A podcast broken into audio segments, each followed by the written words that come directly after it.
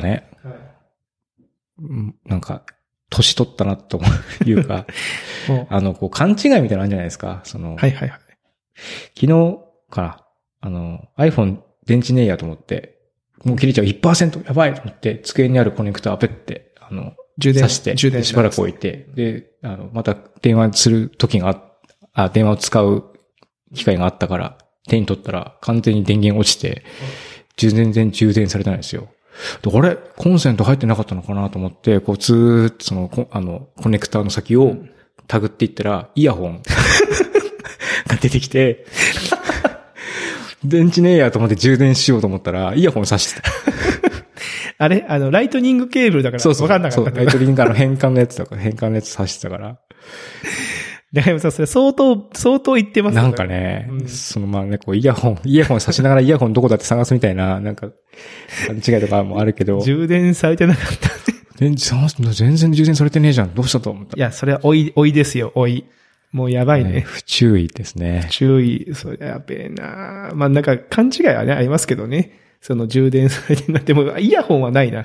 うんいや自分でびっくりしちゃうよ、それ。あれ、イヤホンじゃん。うんこれで充電されたら逆にびっくりだわっていうね、そういう感じでしたけど。おっさんですからしょうがないですね。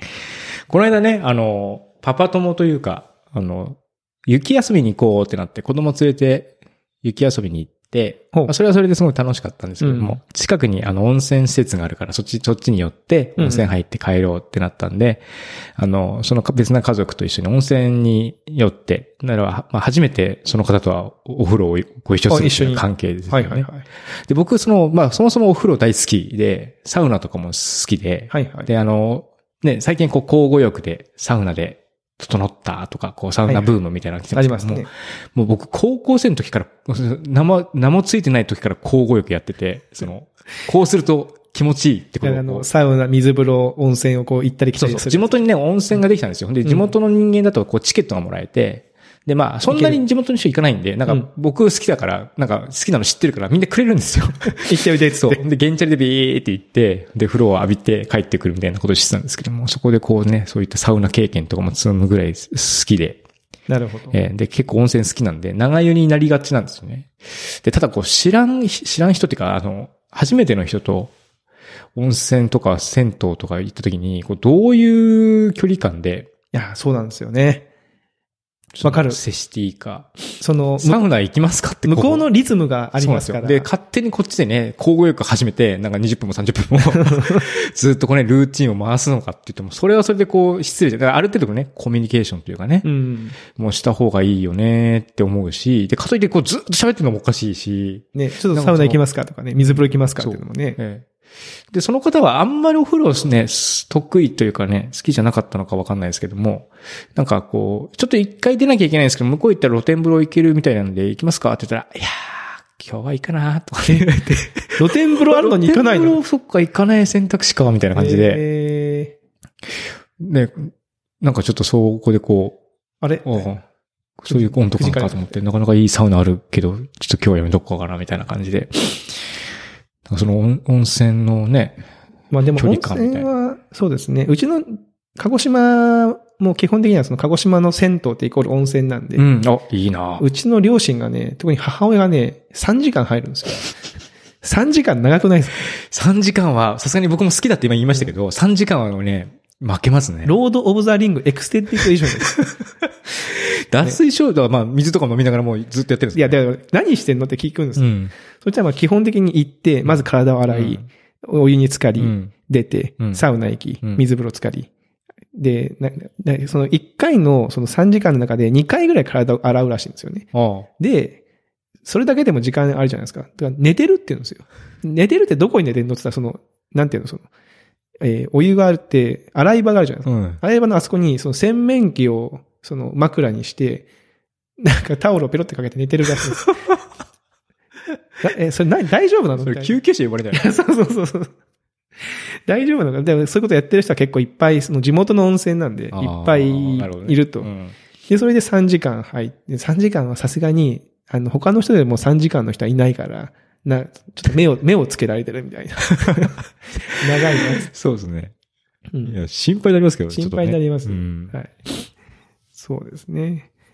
いや、ちょっとね、まあ、そうですね。だから一回なんかこの間ネットの記事も読んだんですけど、こう、サウナ好きな人が集まってサウナ行ったりとかしてるの見て、サウナ会みたいなのもいいなと。ああねサウナ会、おっさんっぽくて。一回ね、ちょっとやったんですけどね、すげえ楽しかった。サウナ会サ。ウナ会、サウナ会っていうか、あの、知り合いが京都来たんで、サウナ行こうぜって言われて、はい 好きだ、好きだって言うから、じゃあ行こうって言って、あの、市場にある、サウナ、サウナ男性サウナ専門店みたいなとこ、ええすげえ良かったですね。もいや、あの、お酒が飲めない長山さんに言うのはここですけど、あの、飲み会の前に温泉、銭湯入ってから行くと、温泉街に行った気分になるメソッドがあって、ね、数百円払ってちゃっと風呂を浴びてから行くだけで、こんなにも違うもの。なるほど、それいいですね。これ結構良かった。お楽しそう。はい。まあ、ぜひね、こんその、こういうことやってみたいですね。うんうん。で、なんか本、本な、また本。本読んだ。本読むね。タタール人の砂漠っていう。これ最近買ったんじゃなくて、まあちょっと前に読んだんですけどもう。ん。えー、なんだっけ、あのー私が知らないスゴ本はきっとあなたが読んでいるっていう、すあのブログが、はいはい。書評のブログがあるんですけども、はいスゴ本ブログみたいな。はいはいはい。で、しばらく前に40を超えたら突き刺さるタタール人の砂漠っていうタイトルで、あの、ありまして、その40を超えたら刺さる。うん。うん、で、あ、40超えたら刺さんのかと思って、まあ買ってうん、みたんですけども、その、どういう話かというと、うん。まあ、国境警備兵みたいな形でこう派遣されて、国境にある大きな要塞にある若者青年が行くんですね。で、そこでそのタタール人というのが、その向こうから攻めてくる可能性があるから、ここでそれを監視して、何かあったら、えーまあ、援軍を呼んだりとか、まあ、それ相互のことをするっていうのが任務で、で、何人もいて、24時間交代制でずっと監視をするんですけども、あの、え、え、ず延々ずっとタタール人っていうのは現れないんですね。ただ砂漠がこうあるってあいうタ。タール人はなかなか出てこない。そう。うん。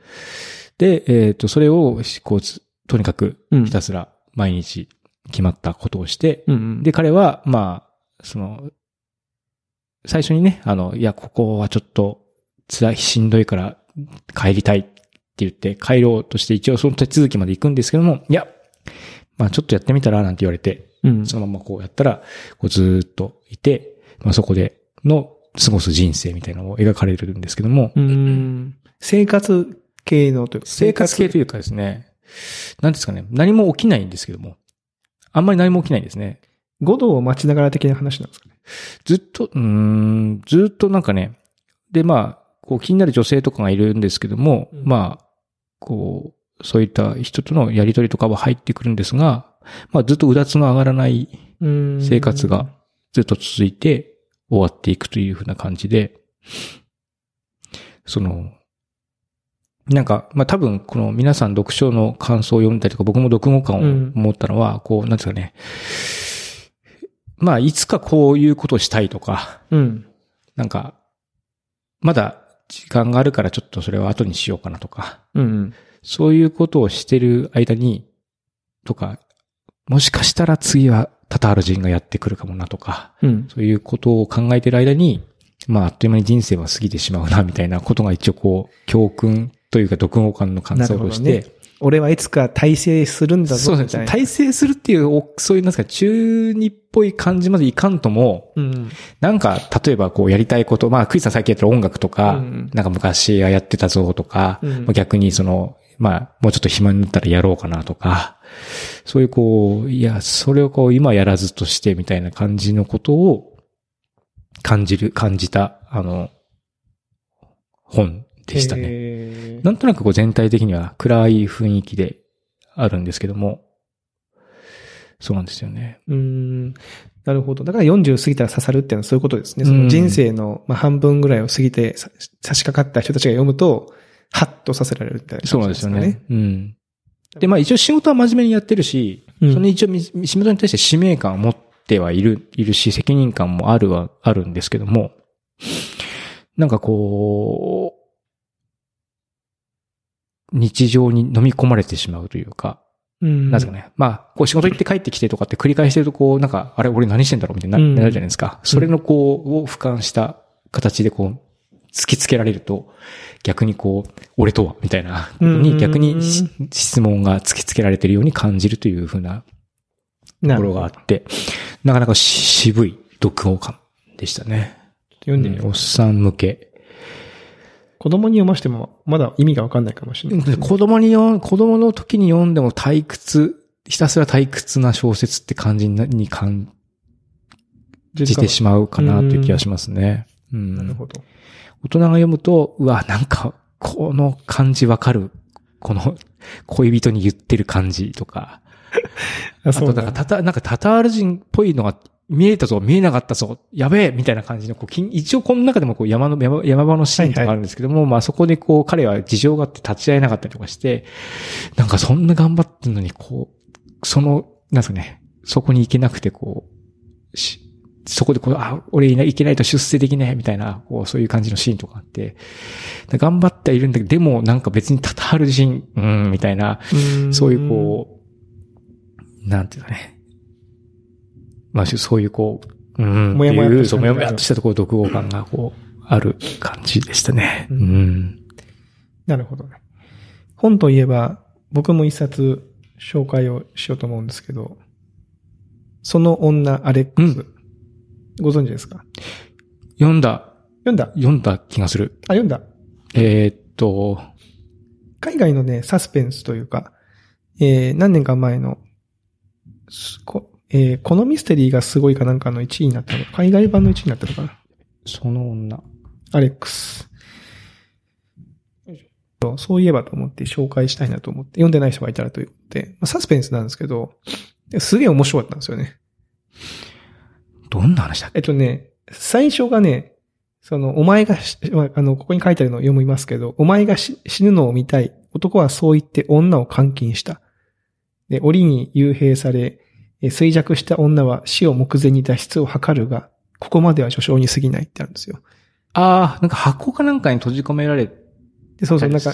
あの女が逃げ出すんだけど、うんうん。で、やっぱ見てる方は、その閉じ込められた女の方を助けたうんいみたいな気持ちで、男なんなんだみたいな気持ちで、最初見るんですけど、うんうんその、そこから逆転、そして逆転みたいな。視点が変わるみたいな。はいはい、はい。でこれ読んでいくと、本当にこう、章ごとに、なんですかね、まあ、や野球、スポーツの試合を見てて、自分、こ攻守交代みたいな？そうそう、自分の、自分の観客席が、毎章ごとに相手側にこう 切り替わっていくみたいな感覚で読めるので、結構ね、あのー新鮮な感じで面白かったですけどね。あ、なるほどなと思って。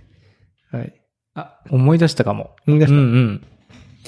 あこれちょっと、あのー面白いんで、まあ、よ、あの、読んでない人いたら読んでほしいなというところですけど、本屋さんで、なんかこのミステリーがすごい1位になりましたみたいなやつを見て買って読んだ気がしますけどね。へえ、ちょっとうろ覚えになってるからまた読ん読んだら楽しめるかな。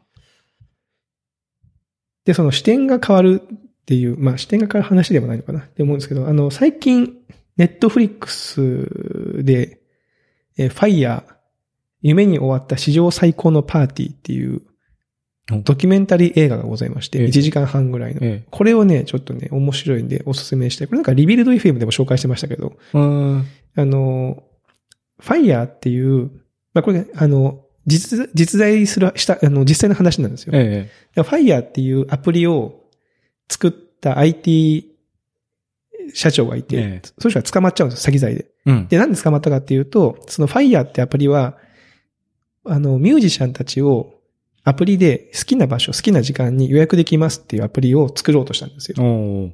要はその、エージェントの中抜きをすっ飛ばして、ユーザーがアーティストと直接やり取りできるみたいなアプリを、そのミュージシャンと一緒に組んで、ええ。有名ラッパーの人と組んで、え作るぞっていうのをなんかその、イベントで発表して、えで、まあ、人も集めて作り始めるんですけど、まだ物ができてないのに、プロモーションを始めるんですよ。うんで、プロモーションの手段として、その、まあ、その、ノリのいいミュージシャンと話をしてて、なんか、フェスをしようと。新しあくフェス、プロモーションのプロモーションでうんフェスを開催してぶち上げようぜ、みたいな。うんで、場所どこにするって言ったら、なんかカリブ海かどっかの無人島を買って、そこに1万人ぐらい呼んで、フェスをやろうぜ。はいはい。ファイヤーフェスだつってはい。すげえ盛り上がるんですよ。えで、なんかもう本人たちはもうそれでもう頭がもうスイッチが入っちゃって、その、島に行き、で、島に最初にそのミュージシャンと、あとスーパーモデル20人ぐらいを引き連れて行って、で、有名なその映像作家も連れてって、その現地で、日々パーティーするんですよ。パーティー。パーティー、パーティーかなんかんだけど、アクセントパーティー。ね。なんかお酒も飲み、美女が、このセクシーな水着で、海辺で、え。ウェイみたいな。ウェイみたいな感じの、すごいかっこいい映像を撮って、それを美女たちが自分たちのインスタグラムで、どんどん公開するんですよ。今で言うところのその、ステルスマーケティング的な感じですよね。で、なんかその、ファイヤーってタグをつけてやってて、で、その、何をするかわかんないけど、その、スーパーモデルのフォロワーたちはなんか楽しそうみたいな。うんうん。で、ボーンつってこの、えー、この、こういう素敵なロッジに泊まるプランはいくらですよとか、あぶち上げて、もう先に金を集めちゃうんですけど、いざね、その準備を始めると、無人島だから、インフラが何にもないんですよ。あ。あ水も電気もそうそう。自分でで用意しなきゃいけない。もまず大変なのがトイレだって言うんですよ。1万人が来て、ああ、そっか。日中ずっとフェス見るじゃないですか。うんでトイレどうすんのみたいな。トイレないんですけど、みたいな。ところから、ど歯車が狂い出すんですよ。えで、まあ、結局なんだかんだって、その結局その最初予定してた島も使えなくなっちゃって、結局近くの観光リゾート地みたいなところの、なんかその住宅開発予定地みたいな、なんか何でも変哲も、あの、プロモーションビデオで使ってたような、すごい南南国感ある、すごい素敵なビーチではなくて、なんかすごいこう、なんか、なんだ切り開かれた造成地みたいな。造成地みたいなところでやる羽目になっちゃったりとか、で、ホテルも結局その、同じそのし、まあ、島は島なんですけど、同じ島で同じ、たまたまそのフェスをやる予定と同じ日に、世界的ななんかのイベントをやってて、ホテルも何も埋まってるわけですよ。だからもう Airbnb を駆使しまくって、その泊まる場所とかを一生懸命確保しようとするんですけども、予約分がどうにもさばけないぞってなるわけですよ。えでもここがね、もう僕ね、すごく身につまされるというか、まあ怖いなと思ったんですけど、その、げ現場でやってる人たちは、すごく、こう、なんていうんですかね、あの、あ、これ、うまくいかないかも、みたいな。ここに人呼んでも絶対クレームつくし、うんやめといた方がいいかもって思うし、その、トップの人に進言もするんだけど、え。うん。トップの人は、いや、不可能を可能にするのが俺らの仕事じゃん、みたいな。お前ら何、お前何つまんねえこと言ってんだよ、みたいなノリなわけですはいよ。なんか、ベンチャーあるあるじゃないですけええど、そうですね。そうすると言われた方は、やっぱそういう新しいことをしたいと思ってジョインしてるから、うん。その、いやなんか、今ここで抜けると俺が凡人なんじゃないかみたいな、うんうんつまんねえ人間なんじゃないかとか、うんあとはまあチケット持っちゃったし、うんもう本当にもうできる限りのことをやり頑張んなきることきゃみたいな、で勝ち出していこうぜみたいな。なモードに入っていくんですよ。ええ。恐ろしいなと思って人間。で、実際蓋を開けてみて、その、い蓋を開けてみてでできた様子を見るともうね、ほんとひどいんですよ。なんかね、いや、ほんとひどくて、もうね、やばいぐらいひどい。もう行ったら、その、行ったらもうなんかもう、え、言ってたのと全然違うじゃんみたいになるし、で、その、金も途中で尽きてくるから、お金を途中で出資をし受けるし、お金も集めるんだけど、もうね、やってることがもうむちゃくちゃになってきてて、なんか有名アーティストと一緒に昼食を取れる権を、き取れる権利を急に増設してそれを売ったりとか。してて、で、まあ結局その、現地に行った人たちが、まあフェスもなんもねえし、うんなんか言ってたのと全然違うじゃん、みたいな感じになって、まあ言ってもその、ね、海外のリゾート地に行って一日中いるので、数十万払ってるんですよ、うみんな。ん。金返せちょになって、まあ詐欺で訴えられるみたいな。なるほど。で、これが実際にあった話でドキュメンタリーになってて、まあ、この、は話自体もシシチュエーションとしてすごいこう、面白いです。面白いんですけど、あの、これネットフリックスじゃないですか。えこう、Hulu も同じのをテーマにして、ほぼ同時期に番組作ってるんですよ。ドキュメンタえ。リーあ、えー同じ番組じゃなくて、違う番組違う番組として、おうで、しかも先にネットフリックスの方がこれをテーマにした番組作りますよ、何月公開ですよって発表した後に、Hulu が突然、えー、我々も作ってます。今日公開ですっつって先に公開した。しかも中身には、その、さっき言ったトップの人の独占インタビューが入ってるんですよ。うん。Hulu の方は。ネットフリックスの方は入ってないと。うん。でしかもネットフリックスの番組に関わってるのは、そのイベントに関わってたイベント会社が、その番組制作に関わってるから、ネットフリックスの方はちょっとなんか、視点が偏ってるんじゃないかみたいなことをあー Hulu の方は言い出すんです。なるほど。それじゃネットフリックス側は、いやいやいや、つった。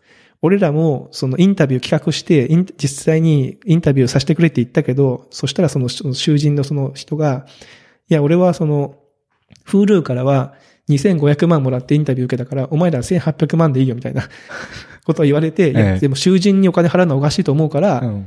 俺々はそのインタビューはしなかったんだと。うん。だから Hulu のあのインタビューはお金をいわゆるペイドコンテンツだから。あ だって、すげえ泥試合が始まる。すごい面白いな。それは Amazon あたりがまた番組にする。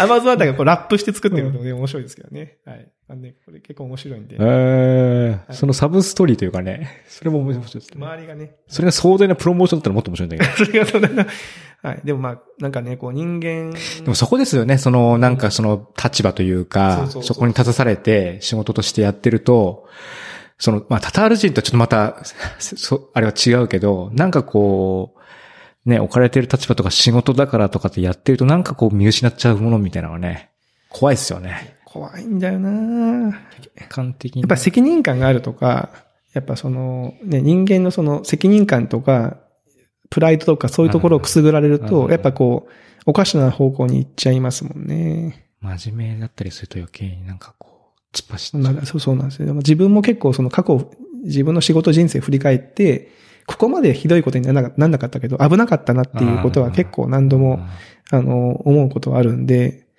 なんかね、この、いや、まあ難しいなと思って。でそのファイヤーってのを見て、いや、なんかこう、いや、こんなアホなことあるかよと。バカなんじゃねえのこいつらっていう気持ち半分と、なんか、すごくこう共感できるというか、うんやべえなうんなんかこの現場で働いてる人たちの、この、いや、やべえのは分かってるんだけど、いや、俺らってやんなきゃいけないよみたいな、うん。モードになっちゃう気持ちもよく分かって、うん。なんかね、こう、切ない感じでした。はい。えーぜひ気になるでも。これ見てほしいなと思っております。はい。っていうところで、どんな感じですかねこん。な感じですかね。3月、3月やっていきましょう。年度末。年度末ね、うんやっていって、まあ4月にも、もうすぐ、もうなんだかんだでもうすぐ4月来ますからね。はい。チャンネル登録ね。そうです。チャンネル登録、先週も言いましたけどえー先週も言いましたけども、チャンネル登録。えツイッターでは、あの、ハッシュタグおっさん FM で、はい。えやっていただきたいですし。えーぜひ、あの、間違って、ケーブルさしちゃったみたいな話とか、俺もあるよみたいなのあったら教えていただはいけると、。あの、老いを感じるストーリーをね、えーはい。取り上げますので、はいぜひ。よろしくお願いします。それではまた、また来週。また来週。はい、さよなら。